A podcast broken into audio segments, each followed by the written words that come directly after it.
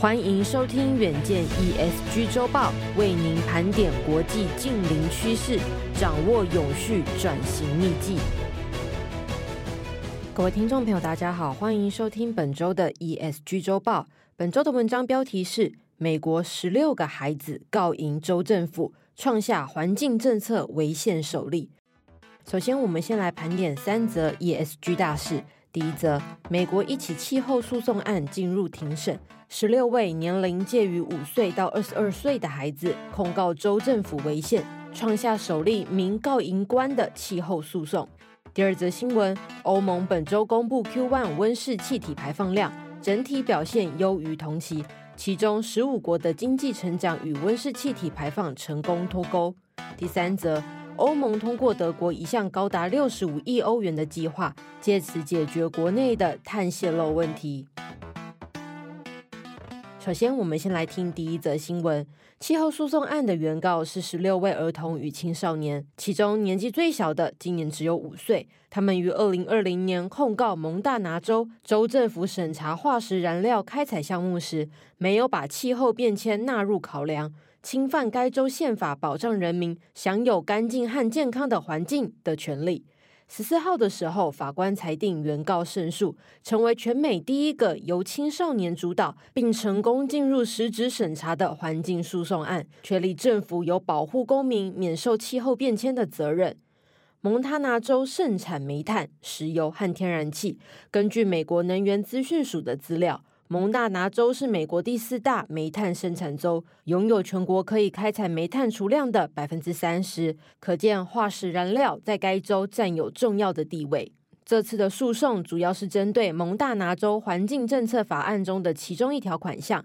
该条款明文规定，州政府在批准能源项目开采许可证时，可以不考量该项目会对环境造成的影响，例如温室气体排量、气候变迁等等。这群青少年因此控诉州政府疏于环境与气候审核，助长气候变迁的问题。身为被告的蒙大拿州检察总长不满判决结果，谴责此决定非常的荒谬，不应该将气候变迁归咎于蒙大拿州。全案将继续上诉。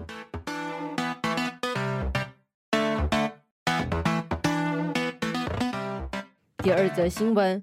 欧盟统计局十六号指出，二零二三年第一季经济微幅成长一点二 percent。过去通常经济升温时，伴随而来的就是二氧化碳等气体的增加。但是这次温室气体的排放量不升反降至三 percent。欧盟二十七个成员国中有二十一国减少温室气体排放量，其中十五国经济也出现成长，证明经济成长与节能减碳两条线不一定是矛盾的。这二十一国当中，排放量降幅最大的分别是保加利亚、爱沙尼亚和斯洛维尼亚。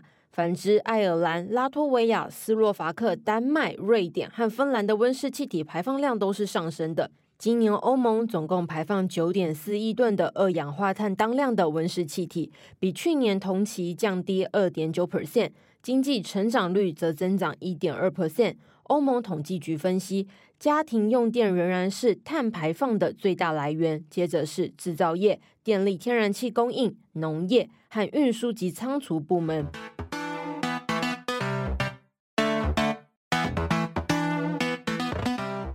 第三则新闻：八月十号，欧盟执委会批准了德国一项总额六十五亿欧元的计划，对能源密集型企业提供部分补偿。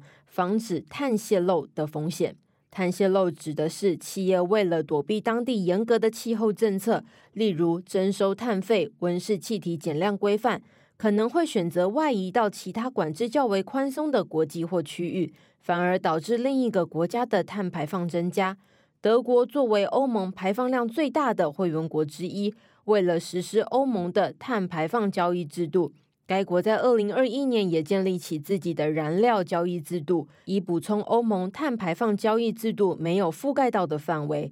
然而，该制度也导致国内燃料价格上涨，因此德国想借此计划涵盖高碳排企业于二零二一年至二零二三年间所产生的成本，防堵碳泄漏。以上就是今天的 ESG 周报。如果你想了解更多细节，欢迎参考资讯栏的连接。最后，请每周锁定原件 Air，帮我们刷五星评价，让更多人知道我们在这里陪你轻松聊财经、产业、国际大小事。下次再见了，拜拜。